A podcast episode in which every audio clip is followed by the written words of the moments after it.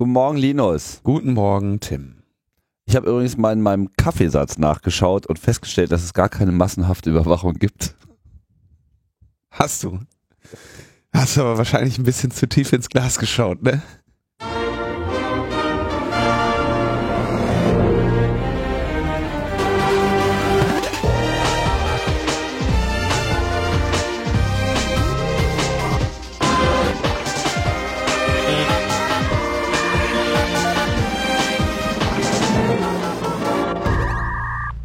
Logbuch Netzpolitik, 159 Ausgaben haben schon das Licht der Welt erblickt.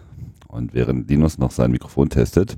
Äh, äh, äh, ja, ich wollte nur die Räuspertaste Die ausprobieren. ist gut, oder? Ja, hat aber irgendwie anfangs nicht funktioniert. Ah, Naja. die muss halt ein bisschen, die wird halt auch ein bisschen lieb gehabt werden. Die Räuspertaste. So. Ja. Tastenstreichler, du. ja, vom Kaffeesatz zum Datensatz ist es äh, manchmal gar nicht so weit äh, entfernt, ja. Vielleicht sollte man später einfach mal direkt gleich in der Kaffeebank nachschlagen. Wenn man Erkenntnisse äh, gewinnen will über diesen Planeten. Da ist Daten. heute nicht so gute Laune, ne? Nee, ich hab, äh, Obwohl, wir, nee. obwohl, wir, obwohl wir so einen schönen Film gesehen haben. Oh, ja, der war schön. Wir haben einen schönen Film gesehen. Genau, wir waren im Rausch der Daten, waren wir nicht. Im Rausch der Daten. Äh, Democracy im Rausch der Daten. Wir hatten den ja hier schon mal äh, ganz unauffällig Angekündigt. eingestrahlt, erwähnt, dass es den gibt. Genau. Und dann erreichte uns dann auch noch eine Mail, dass äh, es eine, einen Premierenabend geben würde in verschiedenen Städten. Beziehungsweise hat man, glaube ich, auch schon drauf hingewiesen, Haben wir aber dann, gemacht. genau, aber dann gab es noch den Hinweis, dass man sich jetzt auch noch ein Ticket ticken kann. Und das äh, geschah dann auch. Und da war dann so die Netz netzpolitische äh, Kleinprominenz vollständig angetreten, hatte ich so den Eindruck. Ja, Berliner, Berliner Netzpolitik, Interessenten und Ver war übrigens noch nie in der. Urania. Ich war da irgendwann schon mal, ich konnte mich aber nicht mehr dran erinnern. Okay, ich war da das irgendwann aus irgendwie. Ja, ist hübsch da. Nee, jetzt weiß ich wieder, warum ich da mal war. Irgendeine Konferenz. Aber da war, äh, war sehr schönes Theater ähm, und ein schöner, also ein interessanter Film, muss man einfach mal sagen. Der äh, gut gemacht war von diesem Regisseur. Regisseur. David Bernett. Regisseur. Das ist zuerst schon, David Bennett gesagt. David Bernett. Ja, Ja, der äh, hat einen schönen Film gemacht in Schwarz-Weiß über ähm, die Datenschutzreform und äh, den Rapporteur des EU-Parlaments Jan-Philipp Albrecht und seinen Mitarbeiter Ralf, Ralf. Bendrath. der auch hier schon mal zu Worte gekommen ist. Genau, zu diesem Thema auch. Ralf ist ja eine coole Socke. Und das hat man im Film auch gesehen. und Jan-Philipp Albrecht auch. Und es war, und äh, Vivian Reding auch. Und wer, wie sie nicht alle heißen. Ich fand den äh, Film, wie gesagt, sehr aufschlussreich, immer auch so zu sehen, wie so ein, wie dieser Prozess abläuft da.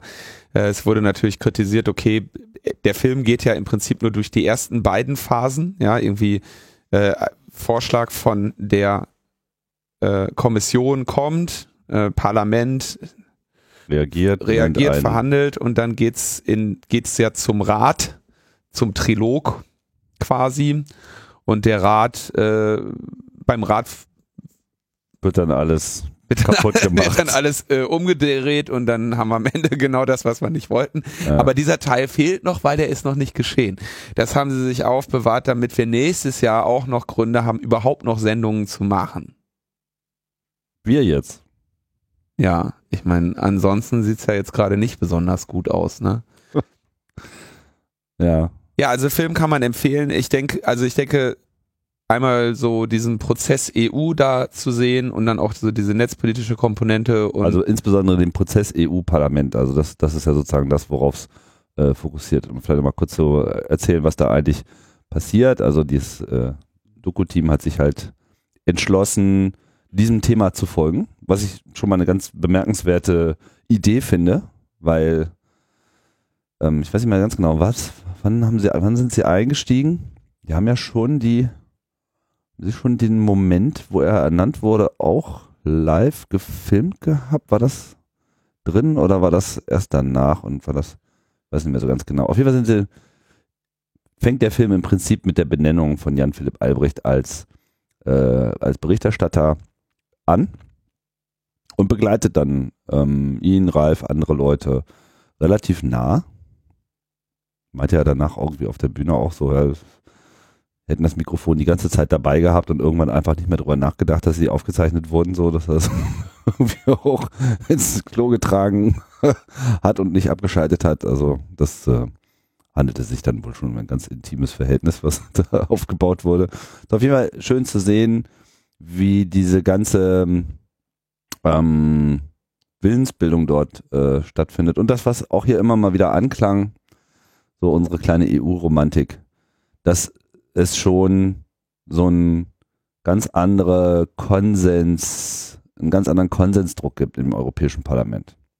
Nicht so sehr geprägt wie die Parlamente auf nationaler Ebene, wie wir das hier aus Deutschland, aus anderen Ländern äh, gewohnt sind. Und ja, nur, wie du schon richtig gesagt hast, wir haben es jetzt gerade bei der Netzneutralität gesehen.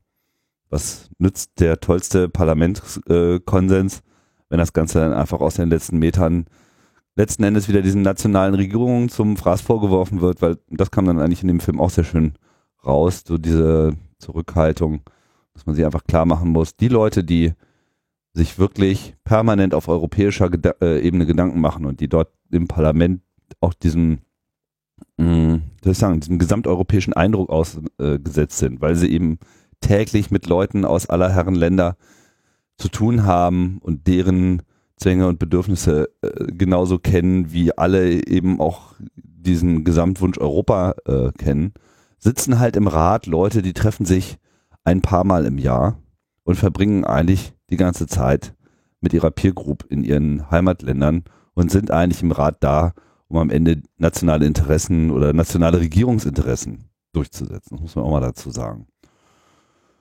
Ja, und da zerbricht es halt einfach und im Prinzip schreit das nach einer fortgesetzten Reform der EU, die einfach noch sehr viel mehr ähm, Stimmgewalt ins Europäische Parlament legen muss. Ja, Wobei jetzt, was diese Zer Zerwirkungsprozess auf diese Datenschutzreform angeht, ähm, habe ich mich gestern noch, war gestern, ja, gestern mit äh, Ralf noch drüber unterhalten, dass, also er sagt, er ist eigentlich guter Dinge, dass das momentan in der EU, EU bestehende Datenschutzniveau nicht gesenkt wird im, am Ende dieses Prozesses und dass das quasi sogar für Deutschland unter Umständen eine Erhöhung bedeutet. Wir haben jetzt quasi in diesen, in diesen Verhandlungen den, den größeren Teil der Einzelabsätze, über die ja dann da debattiert wird, durch. Und ähm, er hat dann quasi ein, er ist eigentlich guter Dinge.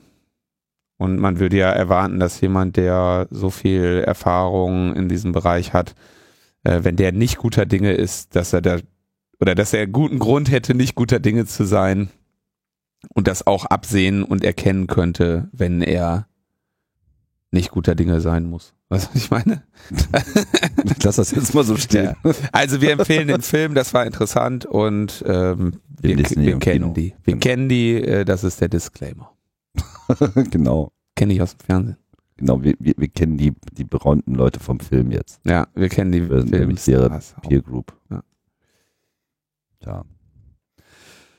Ja, kommen wir äh, weg von den Hollywood-Themen hin zum grauen Alltag. Ja. Grau, graulichen Alltag im Parlamentsgeschehen. Ich hatte mich ja letzte Woche noch eigentlich ganz positiv über den Graulich-Bericht geäußert und gesagt, dass er erstmal einen ganz guten Eindruck macht und äh, dass er zumindest relativ viele Informationen drin waren aus meinem ersten Dafürhalten. Oder hat es noch nicht gelesen? Da hatte ich es nur äh, stellenweise gelesen und dann haben wir ja trotzdem mit großer Spannung erwartet, dass der gute Herr Graulich am Donnerstag in den NSA-Untersuchungsausschuss kommt, wo er dann seinen in dreifacher Ausführung verfassten äh, Bericht vorstellen würde.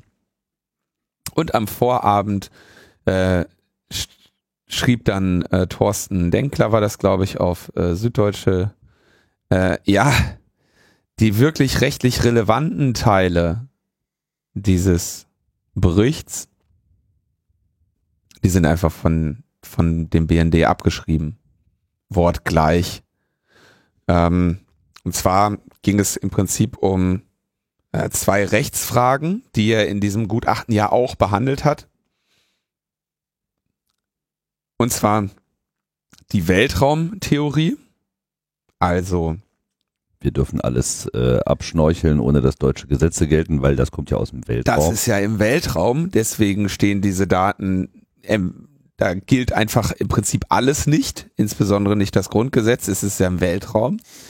Und zum anderen den Umgang mit Metadaten, weil der BND quasi die Rechtsauffassung vertritt, dass die grundsätzlich nicht personenbezogen seien und deswegen ja uneingeschränkt ver verwendbar. Beide Auffassungen sind natürlich kaum zu halten und es gibt entsprechende interne Rechtsgutachten, die der BND wirklich mit einer heißen Nadel gestrickt hat, als dieses Thema, ähm, ich, ich weiß nicht genau in welchem Jahr, 2013 war das, glaube ich, aufkam. Und da wurden dann beim BND relativ, relativ ähm, schnell und hastig irgendwelche kruden rechtlichen Begründungen dafür gegeben, warum das ja in Ordnung ist. Und diese Begründungen hat der Graulich in seinem Report einfach drin. Zum Beispiel. Ich verstehe leider die Frage nicht.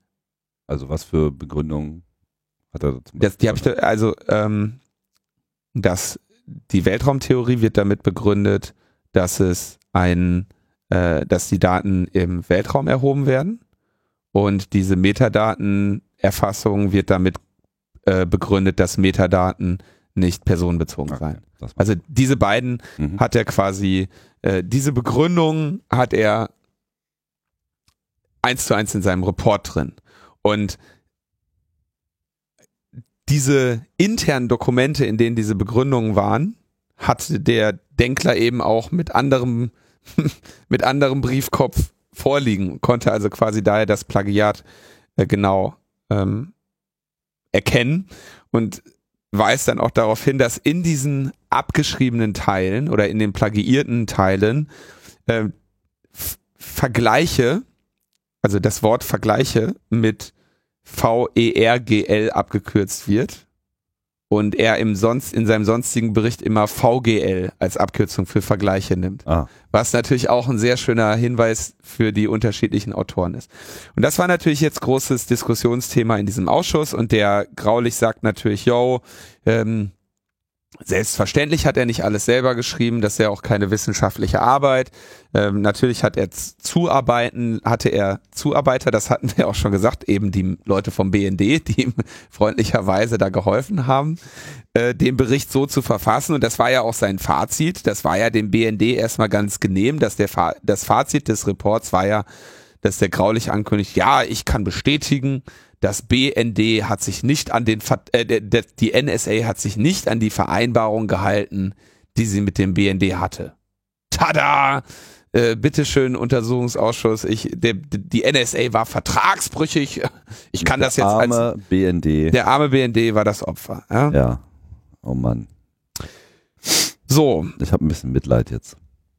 Schnüff. Also ich wäre ungerne in seiner Situation gewesen in dieser Ausschusssitzung, aber wie berichtet wird, ähm, hat er sich da wohl relativ ähm, überzeugt von dem, was er getan hat, gegeben. Und hat in diesem Untersuchungsausschuss, ist er wohl relativ arrogant aufgetreten und ähm, hat da seine Kritiker relativ barsch äh, abgewatscht. Ähm, interessant ist natürlich dazu, der Graulich war ja bestellt von der Bundesregierung. Sein Auftraggeber war quasi die Bundesregierung. Und für die hat er sicherlich auch einen ganz guten Job gemacht. Ne?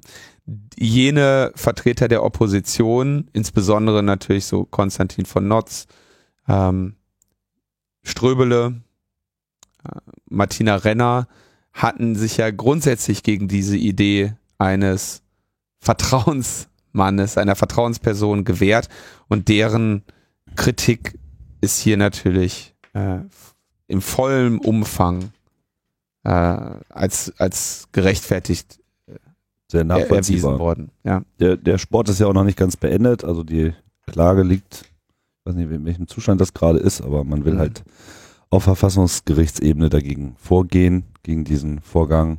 Hat man auch schon ein paar Mal erwähnt. Bin ich mal gespannt, wie lange das überhaupt dauert und wenn, wenn das vor allem kommt, was das dann nochmal für diesen Ausschuss äh, bedeuten kann. Also das ist schon echt, das ist schon echt bärenstark. Diese, also lässt du dir, wirst du bestellt als unabhängige Vertrauensperson, arbeitest die ganze Zeit mit diesen BND-Leuten da zusammen, lässt dir von denen einen Bericht schreiben, in dem sie selber ihr rechtliches, ähm, ihr, ihre rechtliche Argumentation einfach dir in den Be Bericht reinschreiben. Und er hat sich dann quasi noch in dem Ausschuss hingesetzt und hat gesagt so, ja, ja, klar ist das von denen. Das habe ich, hat er auch irgendwo stehen, nach Auffassung des BND. Und das wäre aber jetzt auch völlig in Ordnung, weil es wäre ja auch seine Auffassung. Insofern sagt er halt, klar hat jemand anders geschrieben, steht aber mein Name drunter, wir sind hier nicht, ist keine Doktorarbeit. Insofern ist das völlig in Ordnung, ich stehe für das, was da steht. So sieht er das jetzt völlig in Ordnung, ne? Ja. ich finde das schon echt, ich finde das wirklich, wirklich ähm, erschütternd und beschämend, dass sowas irgendwie da passiert. Dass, dass, dass wir uns sowas anschauen und das in, im Prinzip sogar äh, nach den Erfahrungen der letzten Jahre halt noch nicht mal mehr sonderlich skandalös finden, dass uns, dass sowas passiert. Ja, dass man sagt, haben wir, dass man im Prinzip sagen kann, ja, haben wir doch gesagt, dass das so laufen würde. Klar. Aber die machen sich noch nicht mal mehr die Mühe. Die hätten das ja wenigstens umschreiben können. Ja, dann hätte man, hätte man am Ende sagen können, yo, ist, im, ist inhaltlich das Gleiche, da habt ihr euch wahrscheinlich relativ lange und sehr genau drüber unterhalten. Ja. nee, so, ich sehe das ja eh so wie ihr, schreibt ihr das mal, dann, dann kümmere ich mich schon mal um den anderen Kram. Und das war ja der entscheidende, äh, auch ein entscheidender Punkt, den er beachten sollte, diese Themen, ja. Geht er einfach zum BND und sagt, ja, hier, insert hier, ja, paste mal da euer Rechtsgutachten von dann, dann und wann. Hatte er da nicht auch noch etwas äh, abweichende Meinung, ähm, warum, er denn überhaupt eingesetzt worden sei, aufgrund welcher ähm, Verfehlung, Genau, es gab ähm, dann den Hinweis Debatten- Iconal, ne? Genau, äh, genau, das war sehr schön. Äh, da wurde er dann zu Iconal befragt von natürlich Vertretern der Opposition ähm, und hat dann gesagt, Iconal wäre jetzt also nicht Teil seiner seines Untersuchungsauftrags gewesen, hätte er sich deshalb nicht mit auseinandergesetzt. Das ist eben nicht wahr. Das ist nicht wahr. Der hat äh, quasi in seinem Auftrag war genau drin. So schau dir diese Iconal-Sache an und so weiter. Ja, hat er nicht gemacht. Und meint aber jetzt, seine, seine Tätigkeit wäre jetzt erfüllt. Ja, ja, der ist zufrieden mit sich. Der ruht in sich, wie mir quasi von den Leuten, die dort waren, geschildert wurde. dass das eigentlich Schockierende ist, dass dieser Mann noch nicht mal rot geworden ist. Ja, und äh, wahrscheinlich, das ist auch die, die Mehrheit im Untersuchungsausschuss in Form der Vertreter der Regierungskoalition jetzt auch nicht so der Meinung, dass es alles scheiße gelaufen wäre, sondern man fühlt sich jetzt bestätigt und ja, wenn das so ist, dann haben wir ja jetzt hier Klärung, dann können wir jetzt mal äh, weitermachen. Genau, kann die Opposition jetzt mal die Fresse halten, dann können wir jetzt mal weiterarbeiten. Ja. Genau. Also mit anderen Worten, diese Episode mit dem Herrn Graulich hat im Prinzip den Einblick in diese ganze Selektorengeschichte verhindert bis zum aktuellen Zeitpunkt. Es gab keinen wirklichen Einblick, sondern der einzige Einblick, den es gab, war der Einblick einer Person, die nicht Teil dieses Untersuchungsausschusses ist, der kein Problem damit hat, seinen Kaffee sich vom äh, BND äh, zubereiten zu lassen, weil er sowieso gerade bei dem im Gebäude äh, sitzt in so einem schönen Bereich und sich dann den ganzen Tag mit anderen BND-Mitarbeitern über die potenziellen Verfehlungen des BND unterhalten kann. Und wir wissen ja, wie gut sowas funktioniert. wenn du da eine kritische Haltung einnehmen willst. Und äh, das Einzige, was er wirklich gesehen hat, waren halt die paar Selektoren, ich sage jetzt ein paar, weil es ja irgendwie von 40.000 die Rede ist im Vergleich zu Millionen, ähm, die halt der BND meinte, naja, die wären halt nicht zulässig, während es eigentlich sehr viel interessanter gewesen wäre, sich mal die anzuschauen, von denen der BND meinte, sie wären zulässig, weil da liegen ja die eigentlichen Verfehlungen drin, also die potenziellen Verfehlungen drin. Man könnte es jetzt zum Beispiel, ja, sagen wir mal, in diesen Selektoren wären Sachen drin gewesen, die okay gewesen wären, dann wäre das ja jetzt nicht weiter schlimm gewesen. Also das ist äh, sozusagen das, das Graulich-Segment äh, dieses Ausschusses. Ist es damit jetzt eigentlich schon richtig zu Ende? Also der fährt jetzt wieder in Urlaub oder wie? Meine. Also der Graulich meint, er hätte jetzt seine Arbeit getan und wäre damit jetzt durch und die Opposition muss jetzt halt den Rechtsweg bestreiten. Der, der die die Koalition betrachtet das Thema damit jetzt mehr oder weniger als erledigt. Ähm, die Opposition äh, verständlicherweise nicht.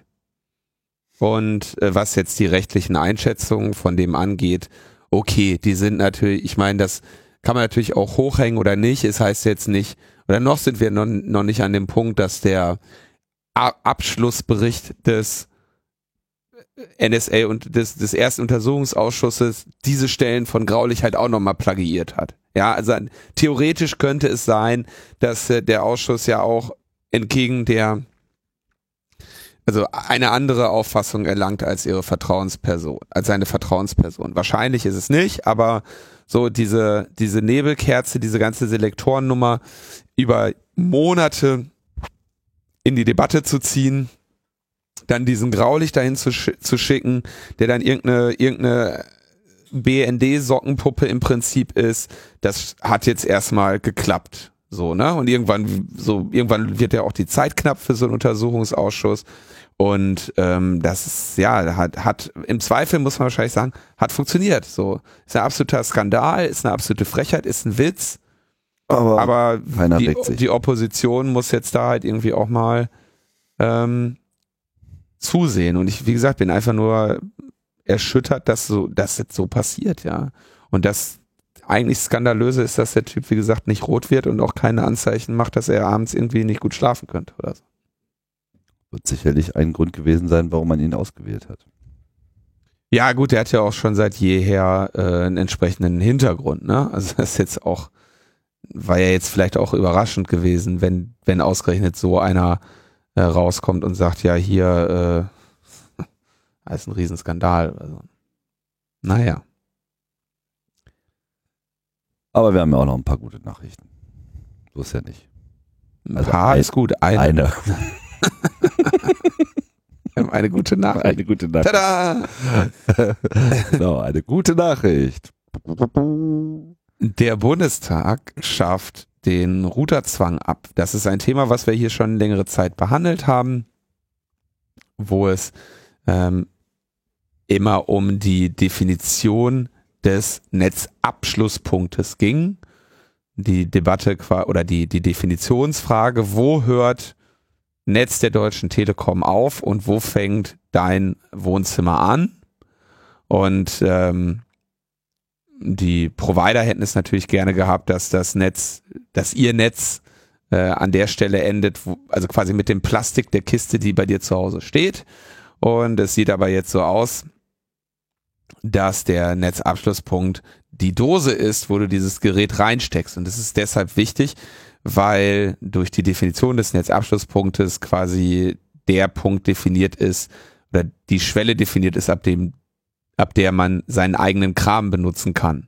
Ja. Und äh, mit dem neuen Gesetzeslaut dürfen Provider ihre Kunden eben nicht mehr zwingen, bestimmte Hardware zu verwenden für die Einwahl. Das ist erstmal gut, weil es, wie gesagt, unterschiedliche Einschränkungen gibt, die solche Router haben teilweise im Funktionsumfang, der, um dadurch den Nutzer oder die Nutzer zu gängeln, ähm, teilweise auch einfach scheiße sind, ja, Also die meisten sind halt Schrott, die sie, die sie dir liefern. Ähm, insbesondere wenn sie von Vodafone von der Deutschen Telekom sind oder von Alice. Wen gibt's noch? Ach, Alice heißt gar nicht mehr Alice, ne?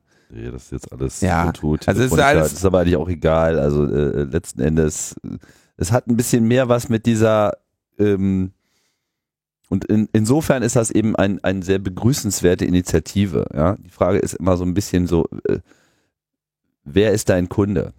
Wenn, wenn dieses Gerät quasi von dem Netzanbieter beauftragt wird und ähm, ne, sozusagen diesen Netzabschlusspunkt definiert, aber eigentlich bezahlt wird, wird die Kiste von dem, von dem Telekom-Provider, dann ist halt dieser Routerhersteller quasi, ähm, also sein Kunde ist der Telekom-Provider und nicht derjenige, der dieses Gerät zu Hause dann nutzt für den Netzzugang. Und so verhalten sich diese Geräte auch, ja. Also denen ist dann irgendwie egal, dass sie sich äh, gut bedienen lassen und mit der Security äh, geht das dann halt auch nur noch so gut, wie eben diesem Telekom-Anbieter das äh, groß kümmert. So. Und das ist ja dann auch nicht seine Security, sondern das ist ja, sind ja nur die Rechner von den Kunden. Das betrifft sie ja sozusagen nicht. Und das ist natürlich bei den Unternehmen, die jetzt auch wirklich im, im Markt sind und die die Kunden selbst ansprechen müssen und die äh, sozusagen sich auch da einen Track Record äh, verdienen müssen, die stehen natürlich ganz anders da. Ja, ohne jetzt ähm, einen hervorheben zu wollen, aber nur mal als Beispiel, in Deutschland haben wir ja zum Beispiel diese, diese Fritz-Boxen, die sehr verbreitet sind und wir hatten ja da vor einem Jahr, gab es ja dann mal so ein größeres Sicherheitsloch, was zu Recht moniert wurde und die Reaktion von AVM auf dieses Sicherheitsloch war vergleichsweise vorbildlich, weil da wurde halt einfach in so einer Wochenendaktion erstmal das Schlimmste irgendwie analysiert, gefixt und dann generalstabsmäßig Millionen Geräten ein äh, Software-Update bereitgestellt. Sowas vermisst man einfach bei allen Anbietern, die dir jetzt sozusagen das Plastik zu Hause abwerfen. Von daher ist das schon mal eine ganz sinnvolle Maßnahme hier. Ja, das vermisst du teilweise über Jahre, ne? Also das, äh, diese Easy-Boxen oder so, die haben größtenteils heute noch äh, bekannte Schwachstellen, die, die nie jemand gefixt hat. Ja, aber in, der entscheidende Punkt war natürlich, warum sie das wollten, war, sie wollten dir möglichst irgendwelchen irgendwelche Einschränkungen unter Umständen auch noch zu Hause aufbürden. Ja, genau. Wir hatten WLAN das- verkaufen und so. Genau, ja genau. Ja, zahlst du zwei Euro mehr, hast du auch ein WLAN auf dem Klo, ne? Wirbt ja jetzt sogar O2 mit, allerdings da geht's um Repeater, ja, aber so, ne? Okay, also das, das Ding war, sie wollten halt auch da irgendwie dir möglichst äh, Ärger machen und das ist jetzt aufgelöst, diese, diese Option. Wir hatten in Logbuch Netzpolitik 80, glaube ich, die ausführlichen Hintergründe dieser, dieser Debatte, Netzabschlusspunkt auch mal auseinandergenommen. Da hatte ich dann auch erklärt, ne, wie das früher war. Da hattest du dann den Splitter, das Modem und den Router und jetzt ist das alles ein Gerät und jetzt ist die Frage, ne, wo ist jetzt der Netzabschlusspunkt und so. Da hatten wir uns, glaube ich, in LMP 80 digitaler Klimawandel ausführlich mit auseinandergesetzt und begrüßen die ähm, Entscheidung des Bundestages. Äh, jetzt muss das nochmal durch den äh, Bundesrat und Der hatte sich ja noch zickig gezeigt. der hatte sich irgendwie noch zickig gezeigt, aber das, gleichzeitig ist es nicht der Bundesrat nicht zustimmungspflichtig. Das heißt, er könnte da jetzt irgendwie nochmal mit, mit Prüfbitten oder sowas das nochmal verzögern. Aber so eigentlich ist das nichts, womit der Bund, wo der Bundesrat jetzt ernsthaft ähm, nochmal was rumreißen kann. Und das wäre dann schon mal sowas, wäre dann mal was Schönes, ja, dass wir tatsächlich, hey, wir können in unseren eigenen Wohnungen mit unseren eigenen Stromsteckdosen unsere eigenen Geräte betreiben. Ist das nicht fein? Ja, ist super. Ja, ja, also das ist auch wirklich jetzt nur so eine Kleinigkeit. Ich meine, interessant, dass es jetzt hier mal wirklich der gesamte Bundestag war. Also haben, glaube ich, alle Fraktionen ähm, dafür gestimmt, für, für diese Gesetzesänderung. Das ist ja auch wirklich mal eine, eine seltene Einigkeit.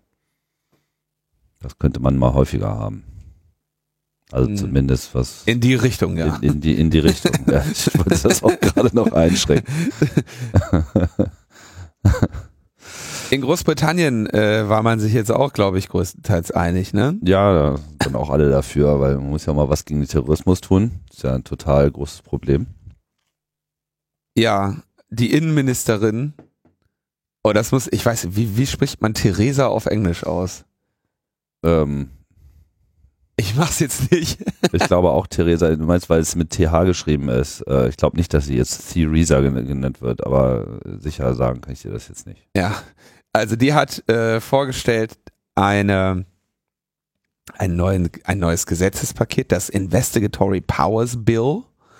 Und ähm, da wurde dann quasi so, sie spinnen das über, ja, also äh, über Telefonie waren wir uns ja die, die letzten Jahre immer einig oder die letzten Jahrzehnte einig, wie die Eingriffmöglichkeiten des Staates in die Telefonie sind. Und das brauchen wir jetzt auch mal bei Social Media. Und was wir haben wollen, sind Speicher- und Entschlüsselungspflichten. Und sagen Sie, okay, besuchte Domainnamen wollen wir bitte zwölf Monate lang gespeichert haben. Nicht die tatsächliche Seite, aber die Domainnamen, die du besuchst. Ist ein bisschen technisch, wird das interessant, wie sie das hinkriegen wollen. Ja, weil das Auf einer IP auf können nicht, mehrere nicht sehen Domains ist. sein, also müssten sie irgendwie die DNS-Server anschauen oder so, Was da für Abfragen kommen, dass sie das auch noch wonach einsammeln. du fragst. Das wiederum garantiert dir nicht, dass du jede, äh, auch jeden wirklich- Aufruf auch wirklich findest. Also es ist ein bisschen komisch, aber das wundert uns ja nicht, dass sie da jetzt technisch vielleicht nicht hundertprozentig so, ne? Ähm, und diese, genau, das soll zwölf Monate lang äh, gespeichert werden. Gleichzeitig sollen dann so Telefon- und Internetfirmen die Verbindungsdaten ihrer Kunden speichern, also wer wann wo mit wem kommuniziert hat. Und damit wollen sie dann eben Licht in äh, Strukturen bringen, um zu sehen, welcher Social-Media-Dienst denn von den Kriminellen genutzt wurde. Also welche Apps, Messaging-Dienste oder Webseiten der die die die die Bande, die Terrorbande äh, benutzt hat oder so. Ähm, und dann wollen sie gerne Aber natürlich ohne richterlichen Beschluss. Genau, da, also genau, diesen Zugriff haben sie ohne richterlichen Beschluss, das ist wichtig.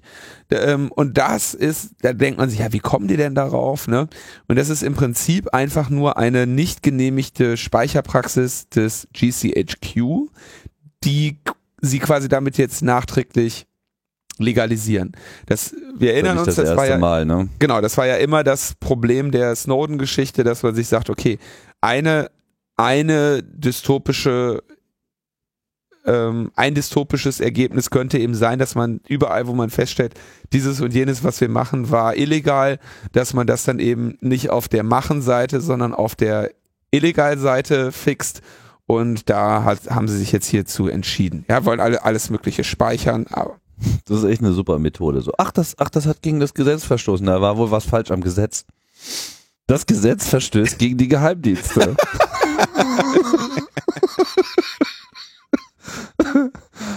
Das haben wir jetzt mal korrigiert. Sorry. Genau. Und dann ähm, sagen sie, okay, wir wollen Entschlüsselungspflichten für die Provider haben. Das heißt, sie verbieten jetzt nicht Verschlüsselung, aber sie verpflichten die Internetfirmen beim Dechiffrieren verschlüsselter Inhalte zu helfen. Also wenn ein Anbieter dir verschlüsselte, also wenn du die Dienstleistung verschlüsselter Kommunikation bietest, also beispielsweise ähm, du hast Mail-Server, die TLS machen, ja, dann musst du behilflich sein, diese Verschlüsselung zu brechen. Oder wenn du vielleicht sogar etwas wirklich Verschlüsseltes anbietest, äh, vielleicht zum Beispiel nehmen wir doch mal das, nehmen wir jetzt mal hier iMessage als als als beliebtes Beispiel, ähm, da musst du das eben auch auf bei Bedarf knacken. Ja? Auf auf Rückfrage. Gleichzeitig haben sie da noch so schöne Sachen drin. Telekommunikationsunternehmen werden verpflichtet, den Geheimdiensten beim Hacken von Computern oder Mobiltelefonen behilflich zu sein. Das ist dann so dieses schöne Beispiel. Äh, also ähm, ich erinnere mich da immer wieder an die Darstellung des dieser Lösung von Gamma für die Installation von Finfisher, wo es im Prinzip darum geht, dass, dass bei dem Provider steht ein, ein Gerät im Rack, ähm, das dann auf dich getargetet ähm, deine Updates kaputt macht. Also du hast, nehmen jetzt ein Beispiel, du hast iTunes, iTunes auf deinem Windows-Rechner, ja, und die wissen halt jetzt, sie wollen dich hacken. Und dann filtern sie erstmal deinen Traffic raus auf Provider-Ebene und sagen, alles klar, den Traffic von dem, von diesem Anschluss, den, der wird jetzt mal bei uns gesondert, einmal durchgeroutet, da sind wir jetzt mal Man in the Middle.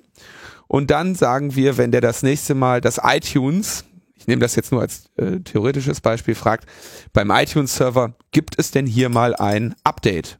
Ja? Dann antworten wir mit, aber sicher doch, es gibt ein Update. Ähm, hier entlang. Und dann äh, gibst du halt ein infiziertes iTunes raus, ja, was ein, entweder vielleicht tatsächlich die neue Version oder einfach die gleiche, die er schon hat, nochmal. Und bei der Installation dieses iTunes in dem Installer bastelst du halt deinen Trojaner mit ein auf das System. Ein Beispiel, ja, wo du sagst, okay, du löst das Problem ganz einfach auf Seiten des Providers. Und das kannst du halt super elegant machen. Das Ding hast du da stehen. Und dann kannst du dir quasi anhand der äh, Anschlusskennung oder sonst was die, die Ziele raussuchen und äh, setzt einfach nur dieses System, weil es ja ähm, sowieso bei allem Traffic dann einfach Man in the Middle ist, kannst halt relativ einfach erkennen an den Browser-Requests und so, okay, was haben mit was für ein Betriebssystem haben wir es da zu tun, was für Software lädt der so runter? Und dann infizieren wir den einfach mal. Oder du machst andere Scherze und äh, baust halt mal irgendwie statt einer Werbung äh, irgendwie so ein kleines unsichtbares äh, Flash-Exploit ein in so eine Seite, wenn ein, äh, ein unverschlüsselter Seitenaufruf kommt oder so.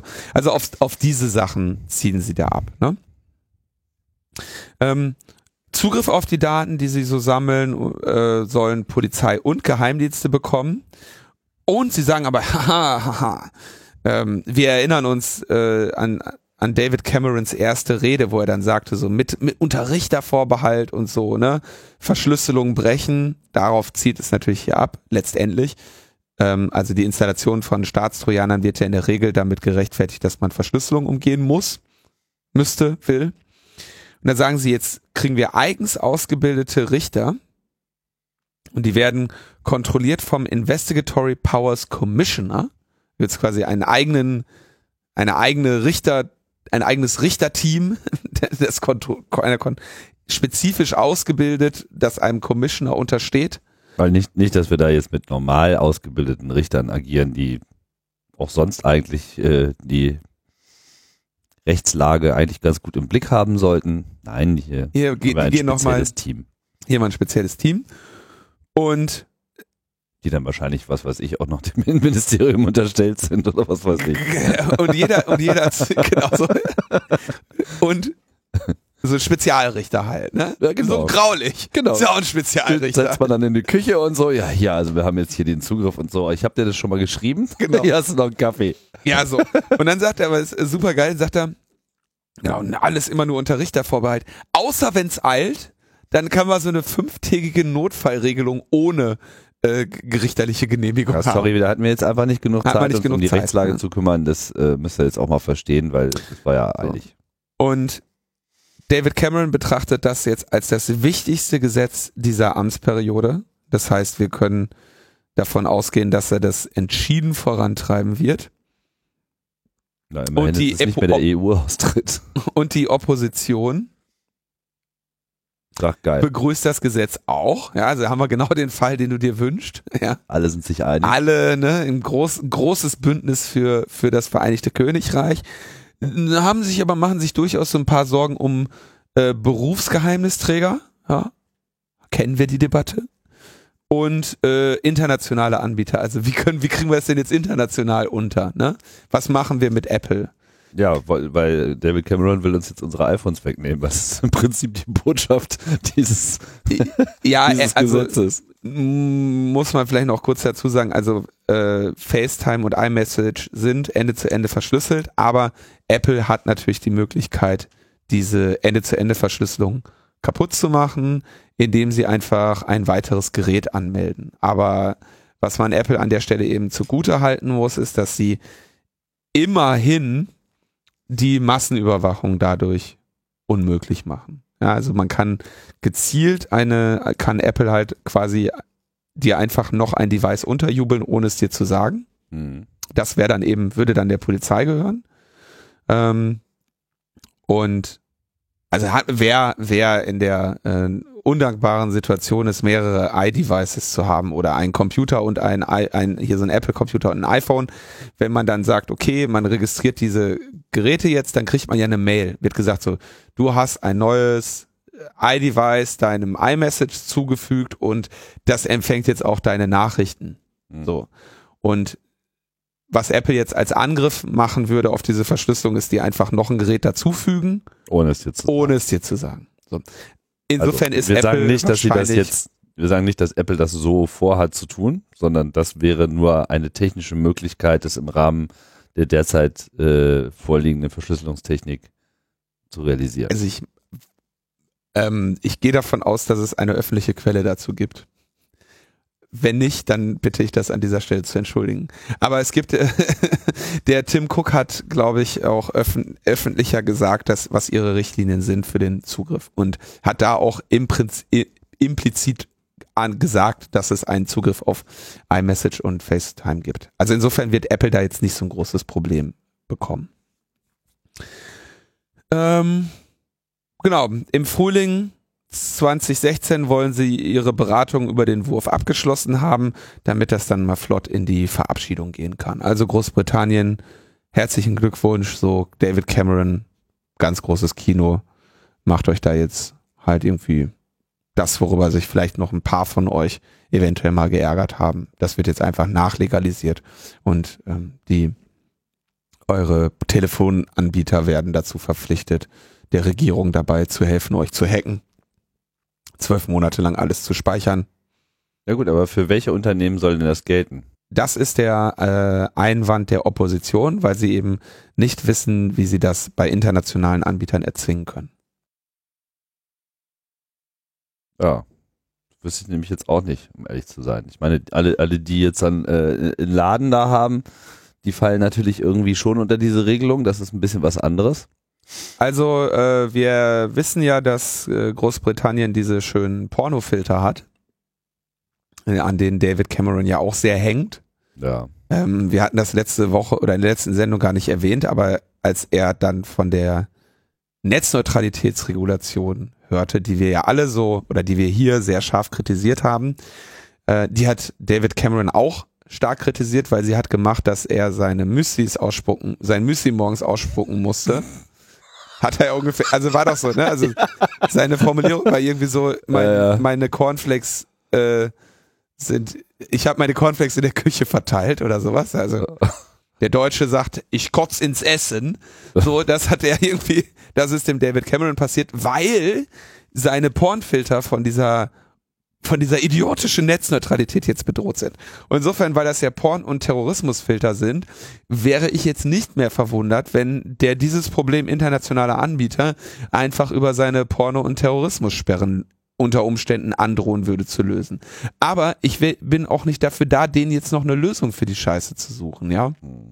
Also das Problem, so das haben sie jetzt davor. Wir dürfen das mit äh, mit Spannung beobachten, was, was, äh, was die Briten sich da jetzt noch einfallen lassen, äh, um ihren Clusterfaktor noch mal ein bisschen äh, zu verfeinern. Ja, vor allem frage ich mich gerade, was eigentlich diese ganzen Formen, diese Gesetzesformen ähm, wird sicherlich nicht lange dauern, wenn wir da nicht sogar schon was übersehen haben, bis äh, Ungarn da äh, in dem Bereich auch nochmal kräftig nachlegt, wenn sie es nicht schon längst getan haben oder sich eigentlich um Gesetze sowieso nicht groß äh, äh kümmern.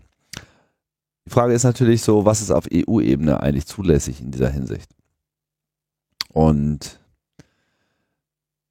das ist mit Sicherheit noch nicht irgendwie griffig geregelt, auch wenn natürlich das, was hier ähm, beschlossen wird, wenn ich das richtig sehe, ja im Prinzip so eine Art verschärfte Vorratsdatenspeicherung ist.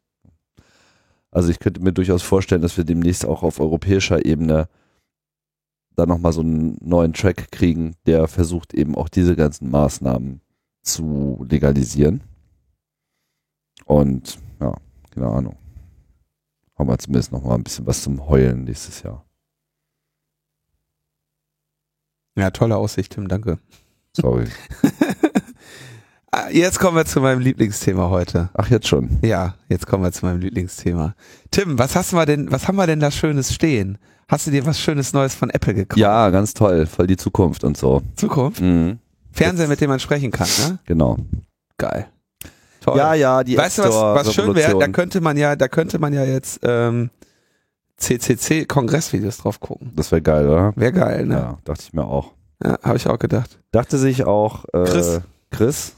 Hat Chris aus Offenbach, besser bekannt als Peter Dunstan Shaw, geht hin und macht, das muss man sich mal vorstellen, ist doch toll, baut eine, oder der CCC äh, Frankfurt Main war das, glaube ich, ne? in, den, in dessen Namen wurde da eine App gebastelt für das Apple TV. Das Apple TV ist ja jetzt äh, der neueste Schrei aus dem Hause Apple mit so einer also das Also Apple Apple TV TV gibt es schon länger, aber es gibt eine neue Version, die eine eben neue jetzt auch Version. einen App Store äh, hat und damit sozusagen genauso Ja. das Einreichen von äh, Apps ermöglicht oder eben auch nicht ermöglicht, ähm, wie man das vom, von iOS her kennt. Und der Prozess ist auch sehr vergleichbar. Insofern, als dass man da eben dann der Begutachtung des App Store Review Teams und ihren Guidelines unterliegt. Und Chris hat halt eine App geschrieben, die im Übrigen nichts Besonderes äh, ist in technischer Hinsicht, da sie sich auch einfach nur an der empfohlenen Art und Weise, wie man so eine einfache App strickt, äh, orientiert. Da gibt es so ein äh, XML und, und JavaScript, Klimbim, mit dem man so typische, ich präsentiere mal Videos auf dieser Plattform aus einem bestimmten Selektionskreis, ähm, wie man das eben äh, leicht bauen kann. Von daher war sozusagen diese App jetzt ähm, auch noch nicht jetzt mit sonderlicher Komplexität ausgestattet, wo es schwierig gewesen wäre, die zu bewerten durch ein App Store Team. Trotzdem gab es eine Ablehnung, nachdem diese App eingereicht wurde.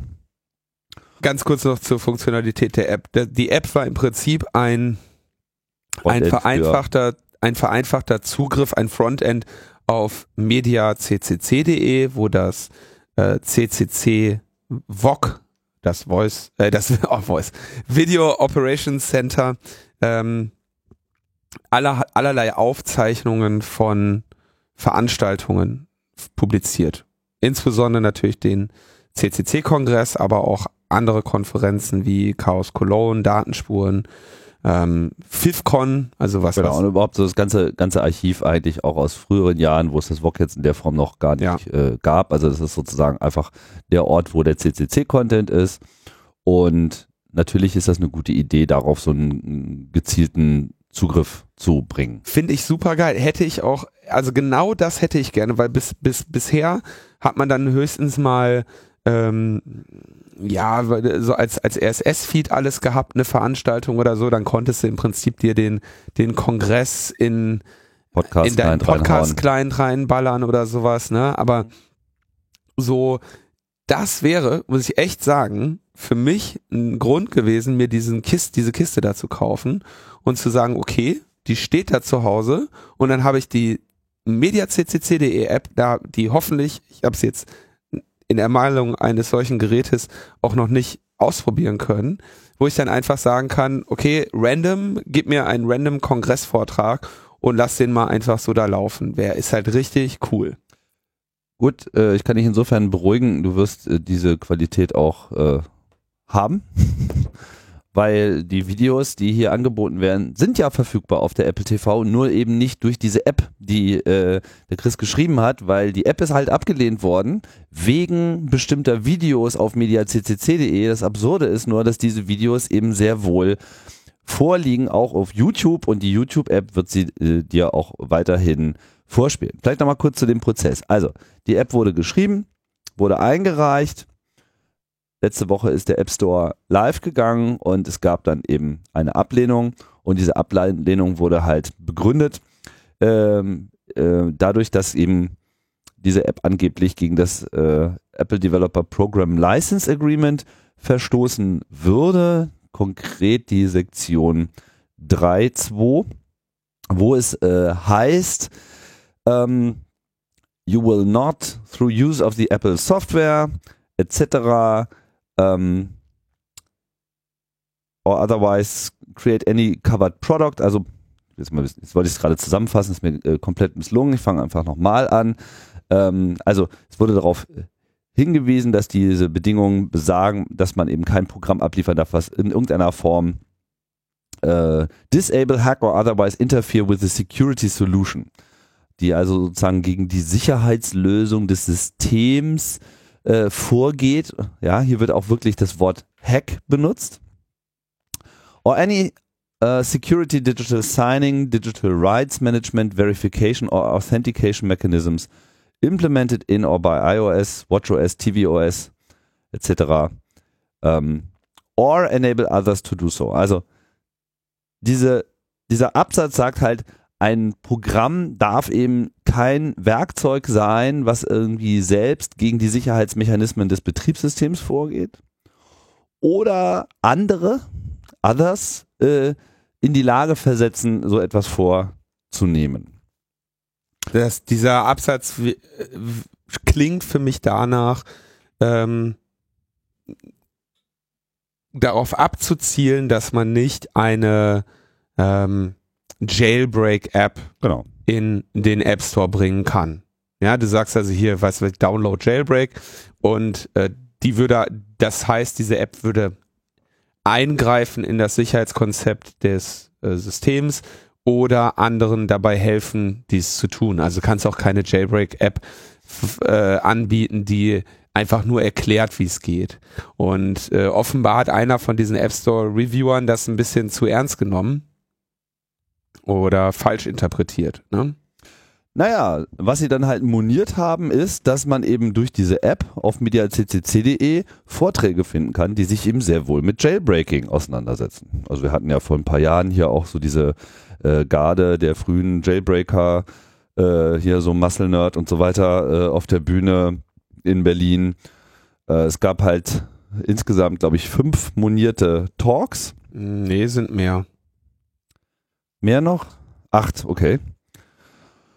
Und die haben, also da ist auch einer mit Jailbreak dabei, aber da ist irgendwie Hardware Attacks, ähm, check, äh, Hacking Chips on the very cheap, ähm, Bluetooth Hacking, Hacking Medical Devices. Ich weiß nicht, ob die jetzt meinen, dass ihr Fernsehgerät, der jetzt auch ein Medical Device wäre. Game Hacking and Reverse Engineering, ja, auch noch eher kein besonders naher Bezug zu diesem Apple TV. Crypto Hacking Exports Restrictions. Also, ja, aus dem Bereich ähm, der Politik auch. Jailbreak, eine Einführung. Social Engineering und Industriespionage. Also, und äh, Creating a Cryptovirus for Symphony 2 Apps. Also, äh, äh, also ernsthaft, Tim. Hanebüchen. Wirklich eine, Han eine hanebüchene äh, Erläuterung. Und vor allem wurde das natürlich jetzt ähm, dann entsprechend von dem Chris äh, beklagt, dieses Urteil, weil es ja nun, wie ich schon sagte, so ist, dass diese Videos frei im Internet stehen, unter anderem bei YouTube und die YouTube-App ja auch nicht abgelehnt wird, weil diese Inhalte vorhanden sind. Ja.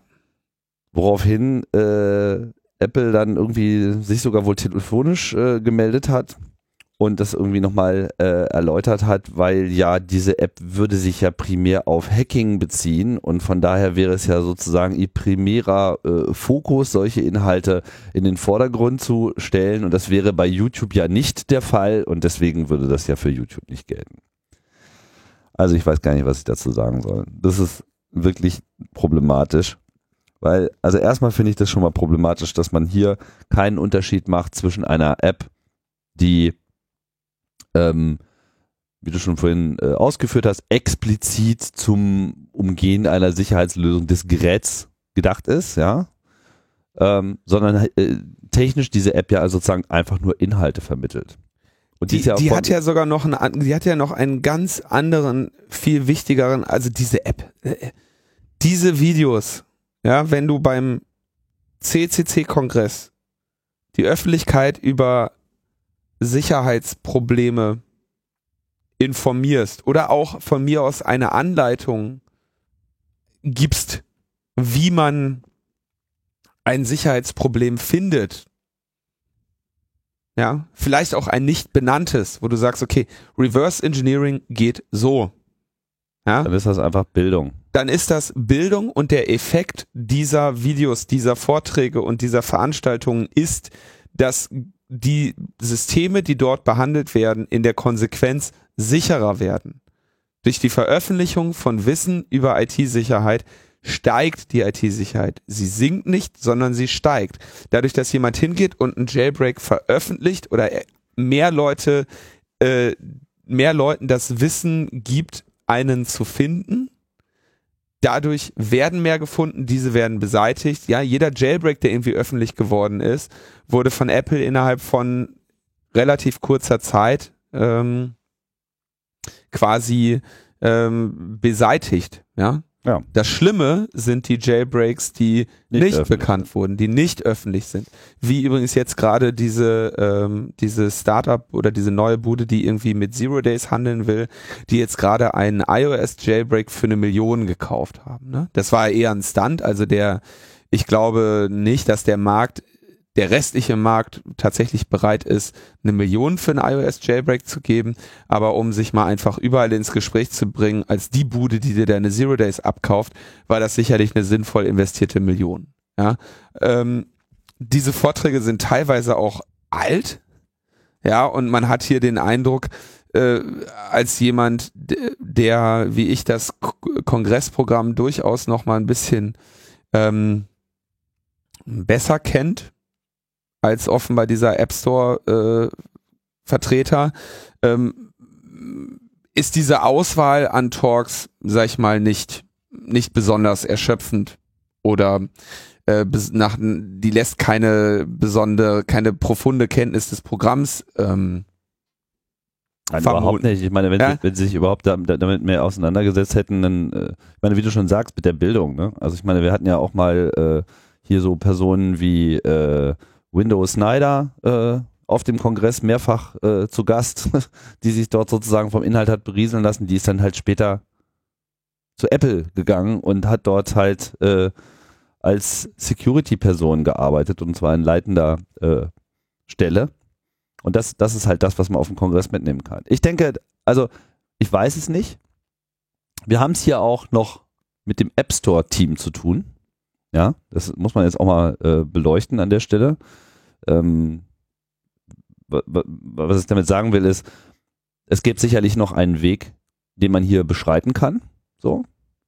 Sollte man sicherlich auf jeden Fall nochmal thematisieren, auch wenn man jetzt nicht sich zu sehr darauf äh, ähm, festlegen sollte, dass es jetzt unbedingt diese App geben muss, weil die Inhalte ja trotzdem erreichbar. Auf der anderen Seite ist das natürlich schon auch ein, eine Form von ähm, Zensur, die hier ausgeübt wird, so in so einem Eigeninteresse. Du hattest dann, also genau, kommen wir mal jetzt, wir haben jetzt lange genug da um den heißen Brei herumgeredet. Apple geht hin und sagt, okay, diese Inhalte nicht auf unserer Plattform, die missfallen uns. Ja. So, es gibt vielleicht andere Wege, so, aber dass es andere Wege gibt, heißt nicht, dass man sich hinsetzt und sagt, hä, hä, hä, wir können jetzt trotzdem das gucken. Nein, das heißt, dass Apple hier konkret den CCC im weit gefasst, beziehungsweise seine Vortragenden daran hindert, auf diese Plattform zu kommen. Gleichberechtigt ja? auf die Plattform zu kommen, wie genau, alle wie anderen. Alle anderen. Mhm. So, und das ist absolut nicht zu akzeptieren. Ja. So, und das sollte man sich sehr genau merken, denn nicht alle Inhalte Anbieter oder sonstigen Leute, die ähm, Apps für diese Systeme bauen, haben die Möglichkeit, ähm, sich so viel Öffentlichkeit für so ein Thema zu, zu generieren, wie jetzt ein Vertreter des CCC, ja, der in Videos von einer Konferenz zeigt, die äh, jährlich mehr, äh, mehr als 10.000 Besucher äh, empfängt, ja, die äh, durchaus internationale Signifikanz in diesem Themenbereich hat. Ja, wo wir, glaube ich, alle sehr stolz drauf sind. Und das ist genau das, also ich, das ist genau das, vor dem wir die ganze Zeit warnen. Ja, das ist die, die das Paradebeispiel von wir gehen immer hin und sagen, passt auf, dass euch die Geräte selber gehören, passt auf, dass ihr mit diesen scheiß äh, Walled Garden Ökosystemen, in die ihr euch da begebt, so, ich meine, diese ganze Apple-Nummer ist irgendwie schön und gut, aber ne, beachtet mal irgendwie, ne, halt in was für eine komische Lage ihr euch da begebt, ja. Und jetzt muss ich hier noch kurz Klammer auf sagen, ich meine, diese, die Android-Situation ist jetzt auch nicht unbedingt eine eine, eine Paradebeispiel-Alternative, bevor wir uns jetzt hier die, die Android-Apologeten einfangen, äh, weil da einfach das gesamte Betriebssystem und dieses gesamte App-Konzept einfach vollständig für den Arsch ist und das halt irgendwie Statistiken irgendwie ungefähr so sind, so 80 Prozent der Android-Geräte, die da draußen rumfliegen, haben äh, bekannte Sicherheitslücken, ja, die die, Her die die Hersteller dieser Geräte sich noch nicht mal mehr anschicken zu fixen. Also das ist, kannst jetzt nicht irgendwie als eine, als eine ernstzunehmende Alternative sehen. Und abgesehen davon hast du das gleiche bei Android ja auch, dass der Google Play Store ähm, selbstverständlich auch eine Auswahl der Inhalte trifft und nicht einfach alles zulässt, oder? Da gibt's auch einen Review-Prozess. Ist zumindest meine Erfahrung von es den zwei Android-Apps, die ich da mal reingeschoben habe. Es gibt einen Review-Prozess, der äh, erst später auch ähm, auf andere Beine gestellt wurde. Also am Anfang hat man das noch sehr lax äh, gehandhabt, dann hat man halt festgestellt, dass man irgendwie den ganzen Store voll mit Malware äh, hatte das hat man wahrscheinlich jetzt auch immer noch, aber man hat zumindest eben versucht, ein paar Regeln durchzuziehen. Mir ist jetzt kein Fall bekannt, wo jetzt vergleichbar mit diesem Fall ähm, jetzt wirklich so über Inhalte etwas gesperrt worden wäre, aber da habe ich auch wirklich keinen guten äh, Überblick.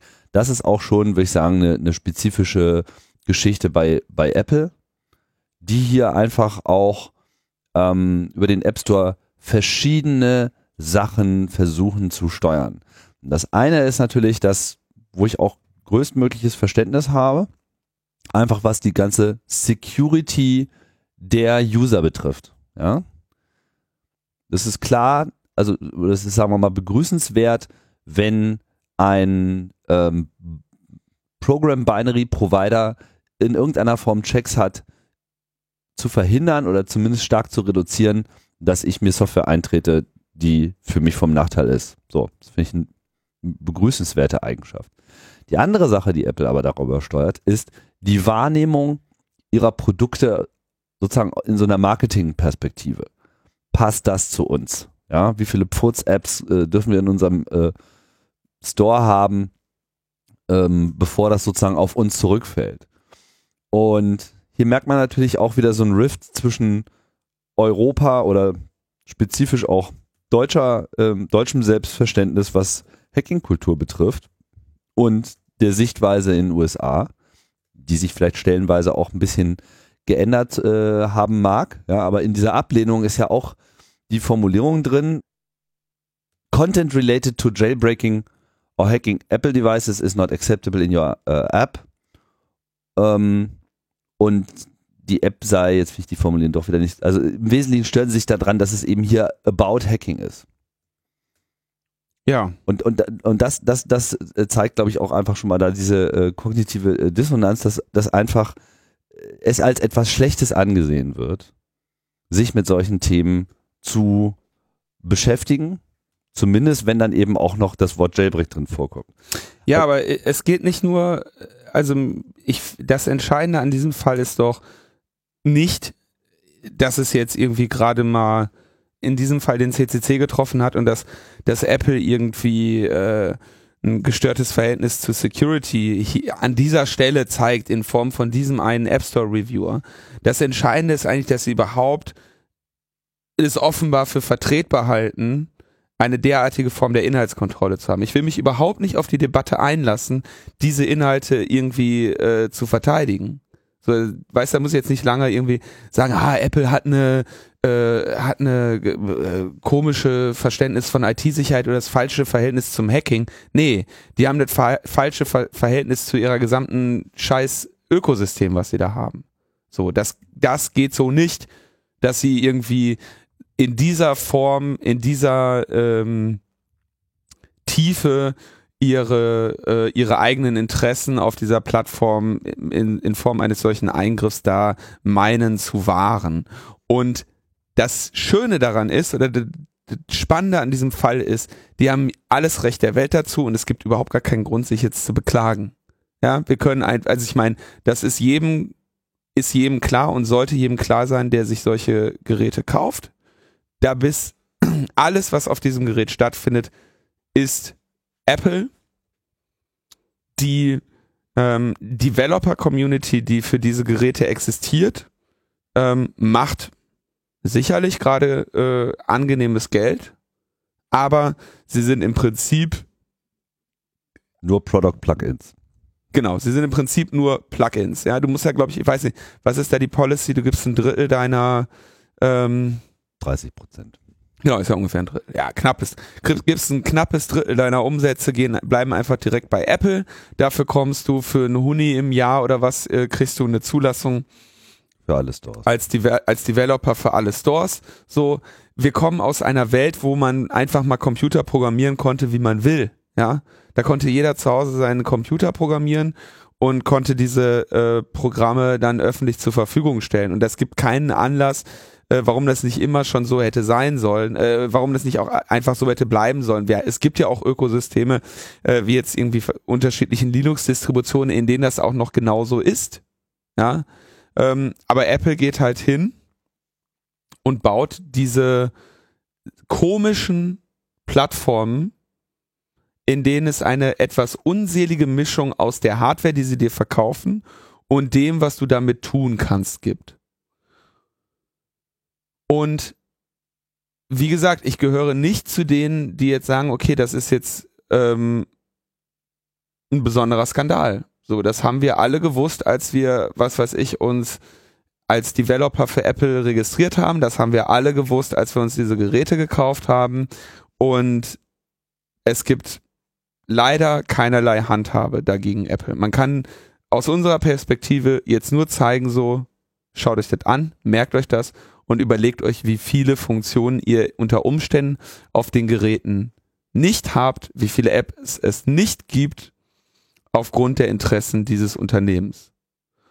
Und das geht ja auch noch weiter. Ich meine, ähm, Apple ist ja jetzt auch nicht der einzige äh, Konzern, der äh, in der Form seine Interessen meint wahrnehmen zu müssen. Ne? Wir haben vor kurzem die Meldung gehabt, dass Amazon ähm, aufhört, diese äh, Apple TVs zu verkaufen.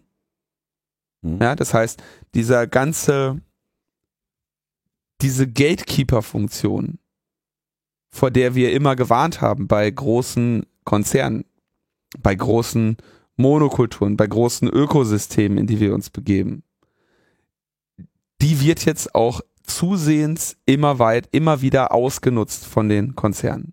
Ja, also wie gesagt, Amazon entscheidet sich, Konkur Produkte, Konkurrenzprodukte zu ihren eigenen nicht mehr zu verkaufen, weil sie wissen, dass sie einen großen, signifikanten Anteil am Retail haben und dass sie da anderen wehtun können. Google mag sich entscheiden, bestimmte Suchergebnisse von der Konkurrenz.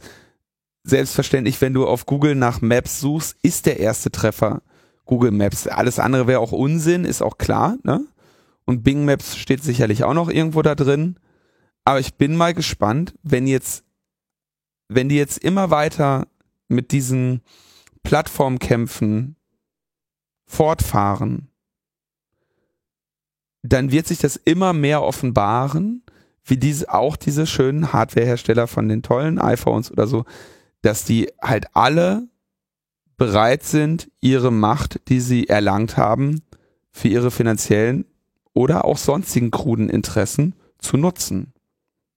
Und wie gesagt, wir können da jetzt, gab dann ja auch Debatten, ne? dann wurde halt in diesem Zusammenhang der Begriff der Zensur genutzt und dann äh, hast du immer, wenn, du, wenn irgendjemand Zensur sagt, hast du immer auch irgendjemand, der sagt, ah, du hast ja gar keine Ahnung, was richtige Zensur ist.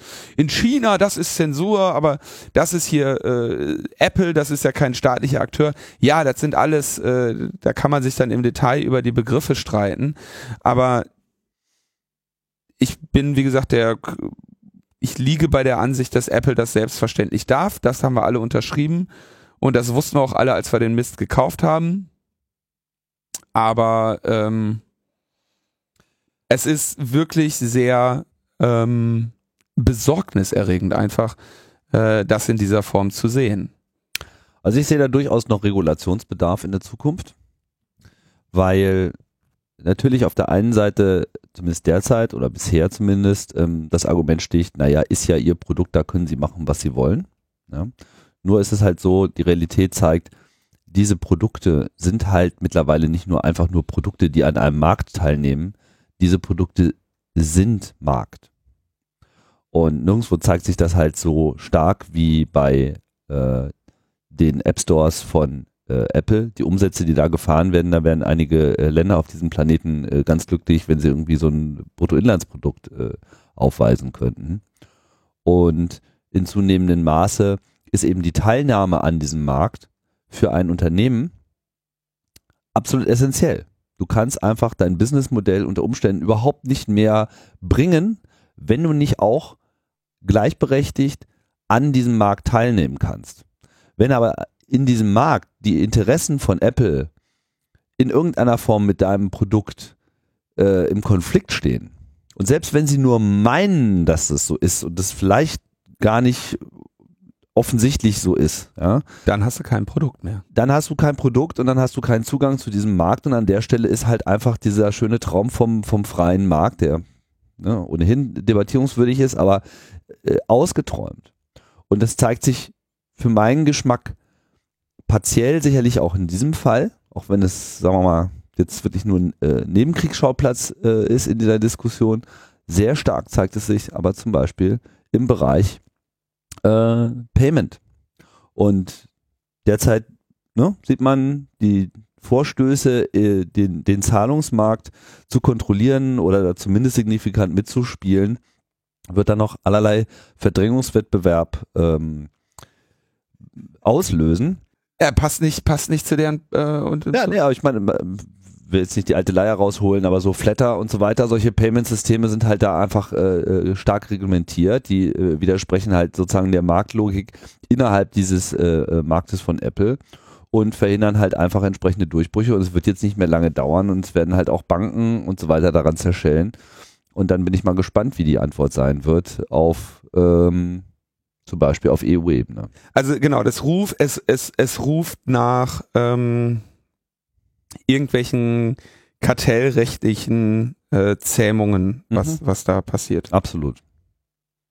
Absolut. Jetzt gibt's erstmal, von uns gibt's jetzt erstmal Medienzähmung.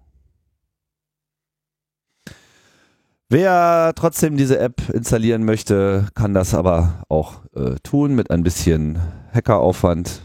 Lädt man sich einfach den Source Code und installiert sich das einfach mit seiner eigenen Apple ID selber auf seinem Gerät. Das ist natürlich jetzt nicht so schön bunti clicky und einfach und mal eben, aber geht.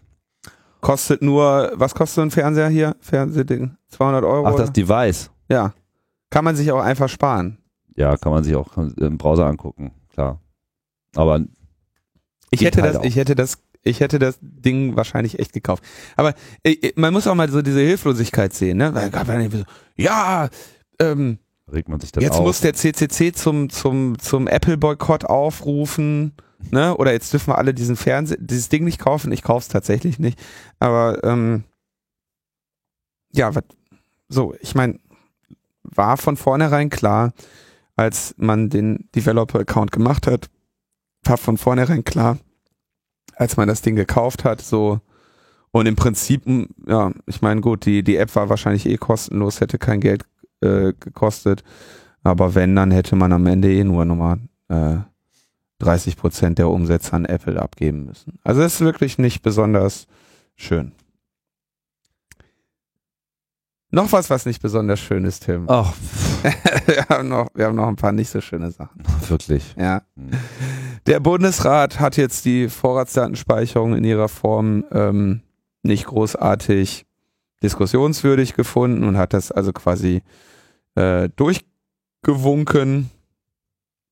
Und äh, einige Bundestagsabgeordnete um Tabea Rösner und die äh, mehreren, also diese ganzen, was ich auch schon angekündigt hat oder was sie auch schon angekündigt hatten, Medien, Journalistenverbände und so, äh, haben also jetzt ähm, angekündigt, dagegen vorzugehen.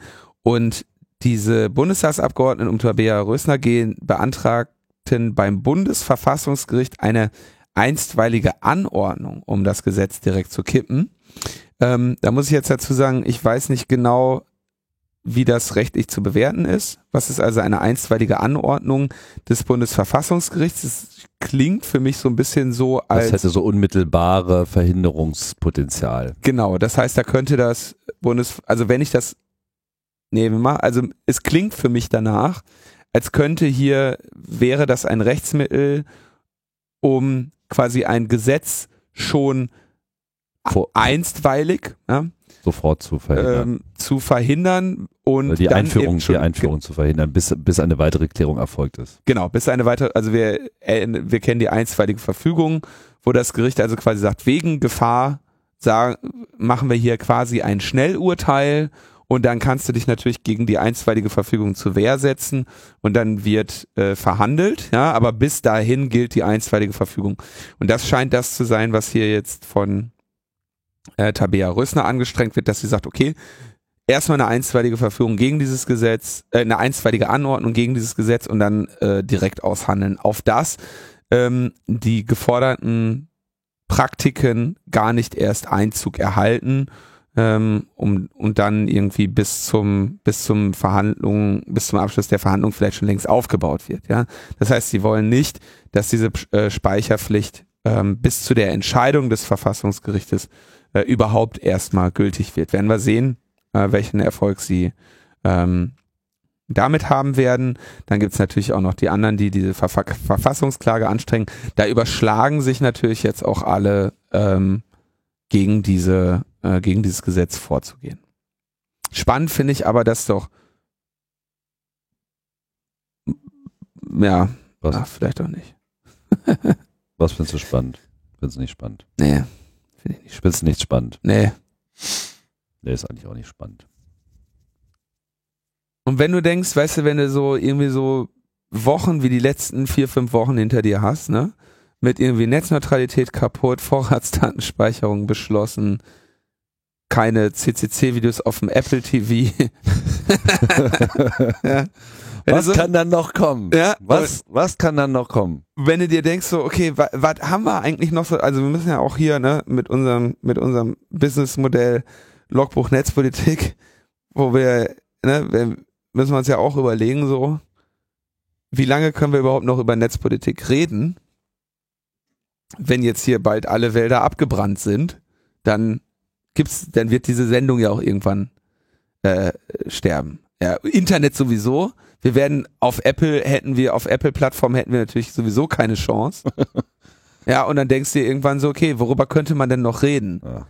Aber da hast du, hab ich kurz Oettinger angerufen, ich sag so, Oettinger, ey, wie sieht's aus, ne? Was machst du jetzt? Dann sagt er, Urheberrecht. Keine Sorge, keine Sorge, Linus. Da haben wir auf jeden Fall Gesprächsbedarf. Da machen wir noch was, ja. Da, da sorgen wir dafür, dass ihr noch mal äh, ein paar Sendungen machen könnt. Urheberrecht. Oettinger hatte, es war jetzt fast eine Woche vergangen, ohne dass Oettinger irgendwie auf das Internet eingedroschen hat.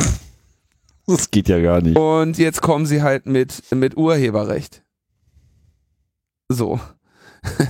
Das kann ja nur, das kann, also ich meine, wenn du, wenn du über die Wörter EU-Kommission und Urheberrecht in einem Satz hast, ne, dann weißt du schon so, ähm, kannst du auch, kommt jetzt nichts Schönes mehr, ne? ja. äh, es gibt von diesem, äh, das ist, die, der Entwurf wurde äh, von einem äh, Blog äh, geleakt, ähm, das irgendwie ganz interessant ist. Das ist irgendwie IP-Cat, also Cut mit K. Ka- Cut, Cat, IP-Cat. Ich weiß nicht genau, wofür das Cut steht, aber da ist eine Katze im Logo. Also habe ich jetzt gedacht, IP Kitten. ja, sie haben mehrere Katzen auf dem Ding. Also wie auch immer, so dieses IP-Cat-Blog hat diesen Entwurf äh, geleakt und ähm, zwar, es gibt, ist noch nicht lange her, es gibt zwei erste äh, Stellungnahmen dazu, einmal von äh, Leonard Dobusch, äh, der das Thema des Urheberrechts ja immer sehr viel für, für, für Netzpolitik.org behandelt und eine äh, zweite erste Reaktion von, von Julia Reda, die uns allen ja in wunderbarer Erinnerung ist von Logbuch Netzpolitik Folge 150. 150 auf dem Camp. Äh, Leonard nach erstem Draufblicken sagt, okay, ähm, es gibt das, was er positiv erkennt, ist, dass hier gesagt wird, okay, es wird deutlich gemacht, dass es einen Reform- und einen Harmonisierungsbedarf gibt. So, okay. Gut. Also er sagt, das ist gut, dass sie das anerkennen, weil ja eigentlich die organisierten Rechteinhaber mit dem Status quo eigentlich ganz zufrieden sind. Ja, du hast jetzt keinen äh, die Verwe Urheberrechtsverwertungsindustrie bemängelt jetzt nicht unbedingt den Status quo. Insofern sagt äh, Leonard, das ist aber schon mal schön, dass, äh, dass immerhin die Kommission sagt, es gibt einen Reformbedarf. Aber jetzt kommt der, der äh, spannende Teil. Ähm, das Leistungsschutzrecht findet sich wieder da drin. Ja. Mm, unser Freund. Und natürlich, wie man sowas am Anfang macht, noch relativ vage. Und da kommen jetzt eigentlich die beiden zu unterschiedlich dramatischen mh, hm, Auslegungen äh, dieses, ähm, dieses Textes. Ähm, beide bemerken, dass es quasi einen, einen Satz gibt, der sagt, für News-Aggregatoren wurden einige Lösungen in EU-Staaten, Mitgliedstaaten ausprobiert, die aber das Risiko einer größeren Fragmentierung des digitalen Marktes bergen. So. Also das Einheitsmarktes. Der Satz heißt, der Satz heißt, im Prinzip, das Leistungsschutzrecht war ein Versuch, mhm. das Problem zu lösen. Was es gibt also eine implizite Anerkennung, dass es ein Problem gibt.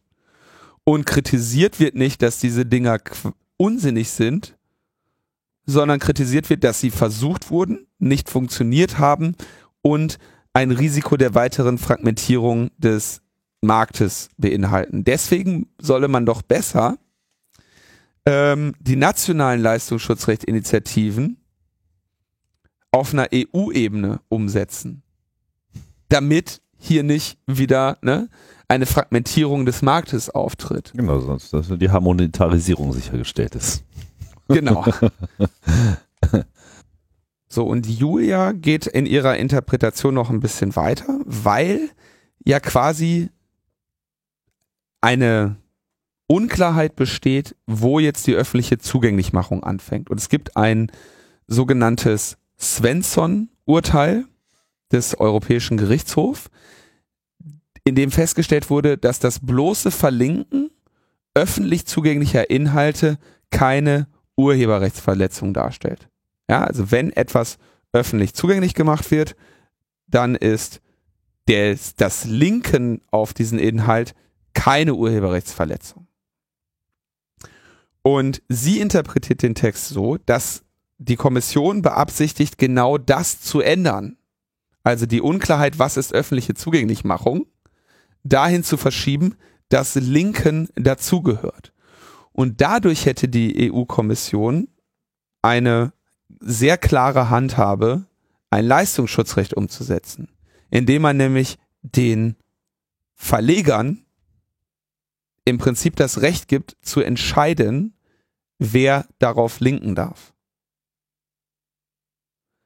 Wir erinnern uns, das deutsche Leistungsschutzrecht ist dadurch umgesetzt, ähm, dass Inhalte nicht gestohlen werden dürfen. Ja, du darfst darauf linken und das Leistungsschutzrecht bezieht sich darauf, dass du nur kleinste Textfragmente stehlen darfst, weil du sonst das Urheberrecht, das Leistungsschutzrecht des Verlegers verletzt. Aber kleinste Textausschnitte heißt es da. Kleinste Textausschnitte. Aber du darfst trotzdem linken. Ja.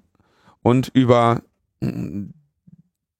über die Option, dem Presseverlag das Recht einzuräumen, zu entscheiden, wer linken darf und wer nicht, hätte man halt eine deutlich bessere, also aus Verlagssicht, deutlich bessere Möglichkeit, äh, sein Leistungsschutzrecht geltend zu machen. Das ist die Gefahr, die sie hier sieht und sie sagt natürlich auch ganz klar, wenn also dann ist halt aller Tage Abend, dann ist halt vorbei, ne? Dann kann man das Web eigentlich jetzt auch sein lassen. Dann kannst du es auch echt sein lassen, dann hast du die Essenz des Webs kaputt gemacht und dann ist gut. So, dann kannst du sagen, dann machen wir jetzt Facebook. Ne? Die Verlage veröffentlichen ja eh schon jetzt direkt auf Facebook ihre Inhalte und dann ist gut. So, dann verbietet Apple noch demnächst äh, von Apple runterzulinken oder sowas. Also, ne? Also dann ist, ist halt vorbei. So, ne, jetzt als absolute Schwarzmalerei. Ja, davor wird gewarnt. Ich meine, kann grundsätzlich davor gewarnt werden, wenn irgendwie die EU irgendwas anfassen will und wenn es das, wenn es jetzt das, das Urheberrecht in der Form ist, ähm, erst recht, aber jetzt ein Leistungsschutzrecht auf EU-Ebene ist sicherlich nicht unbedingt das, was wir Nee, weil das hat sich ja nun auch wirklich in Deutschland wollen. gezeigt, dass es einfach auch wirklich am Ende überhaupt nichts gebracht hat, außer Ärger. Also es ist so, niemand, niemand verdient irgendwie Geld damit. ja, ist, Google wurde sozusagen ein Freibrief äh, ausgestellt. Ja, damit hat man sich sozusagen Google auch als einzigen Teilnehmer äh, in diesem speziellen News-Verlinkungsmarkt einfach zementiert und alle anderen einfach mal rausgeschmissen ob das nun wirklich die eigentliche Intention äh, hätte auch nur sein dürfen. Also da, da, da komme ich überhaupt auch von, vom Gedankenmodell einfach nicht mehr hinterher. Also in ihrem Wahn, ihr äh, ist in dem Fall die Verleger, in diesem Verlegerwahn, alles Mögliche zu monetarisieren, ohne eine eigene Leistung wirklich zu erbringen, erfindet man eben ein Leistungsschutzrecht, zwingt die Bundesregierung dazu, das irgendwie auch noch durchzusetzen mit äh, der entsprechenden Medienmacht. Dass das so gelaufen ist, denke ich, haben wir hier ausreichend dokumentiert und am Ende äh, erreicht man gegen den eigentlichen Hauptendgegner, den man die ganze Zeit ausgerufen hat, genau überhaupt nichts. Ja, aber man hat halt so mal eben nonchalant alle irgendwie erdenklichen anderen Modelle äh, gleich mit umgebracht. Und wenn man jetzt diese zweite Stufe zündet und sozusagen auch noch das so weit denkt, naja, wenn das nicht funktioniert, dann müssen wir halt noch mehr verbieten. Ja, das, ähm, ja, ich habe da eine gewisse Hoffnung. Ich bin ja äh, Berufsoptimist, dass äh, hier der EuGH, äh, ähm, wenn er schon mal in die eine Richtung ähm, entsprechend entschieden hat, auch äh, hier dem einen Riegel vorschieben könnte. Aber das müssen wir natürlich jetzt mal abwarten, wie diese ganze Debatte läuft. Auf jeden Fall, Herr Oettinger ist, ist einfach die Plage von der wir schon von Anfang an dachten, dass er sie sei und beweist es einfach. Nee, das ist um einiges, es ist um einiges schlimmer. Ich finde es um einiges schlimmer, als ich erwartet habe. Es ist wirklich um einiges schlimmer, aber ich bin diese Woche eh ähm, auf nichts gut zu sprechen. Auf, also auf diesen ganzen ja. Haufen. Nicht Kommen wir zu dem, was wir Epilog nennen, Tim. Ja. Kommen wir zum Ende. Zum Ausatmen. Wir machen jetzt hier keinen Terminblock auf, aber uns erreichte noch der Hinweis auf die No Spy Konferenz, die vom 13. bis 15. November in Stuttgart im Literaturhaus äh, stattfindet. Dort geht es um gesellschaftliche, philosophische und politische Aspekte von Überwachung, Demokratie, Geheimdienstkontrolle, Möglichkeiten der digitalen Selbstverteidigung, no-spy.org. Darauf sei jetzt hier an dieser Stelle nochmal hingewiesen. Und es ist eine Unkonferenz. Genau. Und gibt es auch eine Fakt zu. Ja, ähm, schön. Empfehlen wir. Kommt der Oettinger nicht aus Stuttgart? hm. Ja, ja. Zumindest aus dem, ich weiß nicht, aber aus Stuttgart selber naja, ist. Der kommt wahrscheinlich von irgendeinem Bauernhof. Auf jeden Fall dem Ländle. Oettinger. Ich guck mal. Ah, ist ein Komm ich finde da nur die in Stuttgart geboren. Ja. Tatsache. Könnten wir den mal hin einladen. Hm. Der war ja auch mal Ministerpräsident, das vergisst man ja auch. Ne? Ja, den, und dann, der hat auf dem, der hat Zeug auf dem Kerbholz?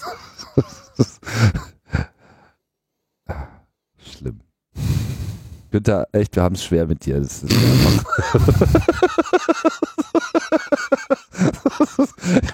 das ist auch immer, ich meine, ist auch manchmal ganz gut, wenn man einfach, einfach auch einen definierten Feind hat. Ich meine, das, wenn uns jetzt mal alle Feindbilder abhanden kommen würden, so, aber es gibt einfach auch gerade keinen Mangel. Ich habe echt, nein, das ist nicht mein Feind. Das ist, ich Feind will einfach nur, dass der in, in irgendeine sichere Verwahrung kommt. Ich habe nichts gegen den Menschen. Ich habe Mitleid eigentlich mit dem, aber es kann halt nicht sein, also, ne?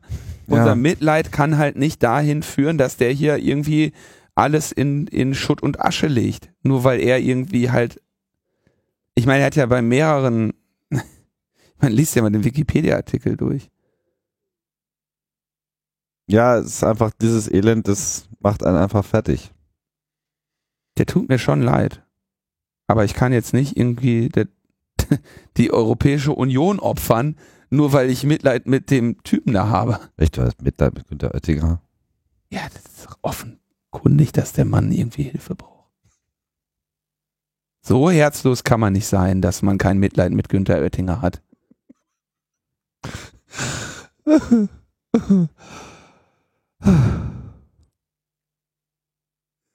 Tja. Ich würde sagen, wir verabschieden uns. Ja, okay. Machen wir das. Bis bald. Bis bald. Habt eine schöne Woche.